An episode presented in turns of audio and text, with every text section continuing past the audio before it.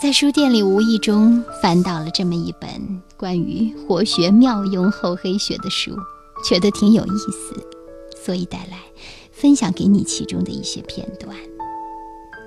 你对“厚黑学”这三个字一定不会陌生吧？纵观古今中外的著名人物，无论是他们的成功还是失败，都与厚黑有着或明或暗的联系。通过一些历史事实，我们不仅可以从王侯将相、豪杰圣贤身上得出有关厚黑的成功运用之术，从那些失败的英雄中得到有关厚黑的反面教训，而且还可以将这些厚黑之道运用于现实生活，使其不仅成为自己战无不胜的利刃。更会成为一块防止被那些居心叵测的人所伤害的盾甲。一些初识厚黑学，但是并未深入了解的人，可能会觉得厚黑学是一门让人变得自私无情的学问，从而对其产生反感。更有些人认为，厚黑学是一门很深奥的学问，一般人学不懂。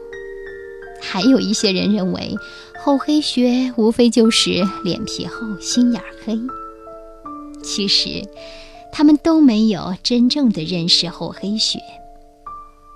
其实，厚黑学绝对不是低俗的厚脸黑心。厚黑学是没有任何贬义的处世哲学。之所以说人人都需要懂那么一点厚黑学，是因为厚黑学适用于很多领域。我们从小就被父母、老师不断地灌输行为举止的一些准则。从孩提时代开始，前辈就教导我们，得到他人的赞赏是世界上最高的奖赏。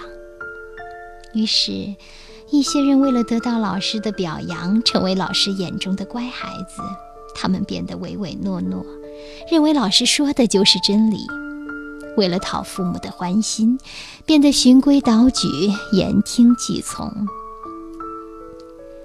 随着我们渐渐的长大，阅历也越来越丰富，才明白，一味的听从别人，一味的求得别人的赞同，并不能使自己脱颖而出，得到属于自己的。于是，我们有时候尝试一些违背那些准则的事情，但是早期环境的熏陶似乎已经根深蒂固。那些准则似乎是套在我们头上的紧箍咒，宁愿在心底里默默地忍受那些准则带给我们的烦恼，而不好意思去做那些所谓自私自利的事情。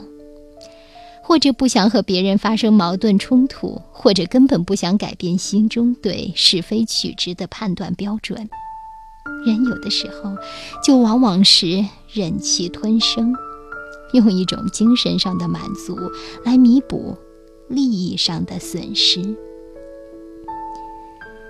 要想领悟厚黑的真谛，要有一种我行我素的勇气。摆脱套在头上的紧箍咒，取得自我所必须的行动自由。厚可以是实现自我保护的盾牌，只有变得有一定的厚度，才能使自己免遭他人的责难和非议所带来的伤害。此外，后者还要相信自己的力量和价值，不在乎别人对自己怎么想，防止别人给自己戴上紧箍咒。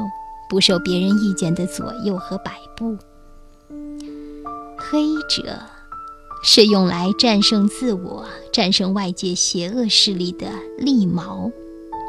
黑不是一种邪恶，而是应对邪恶的一把利剑，使人有胆量面对黑暗。厚黑是一体两面的事情，将厚与黑结合起来。就能做到既无视于他人的责难奚落和诽谤？又要谋求自己认为正当的权利。厚黑不是与道德相抗衡的力量只要运用得当就会成为维护社会道德的重要力量。厚黑学的作者李宗武说过古往今来所有功成名就者皆利用厚黑这一秘诀。你对他们有何看法吗？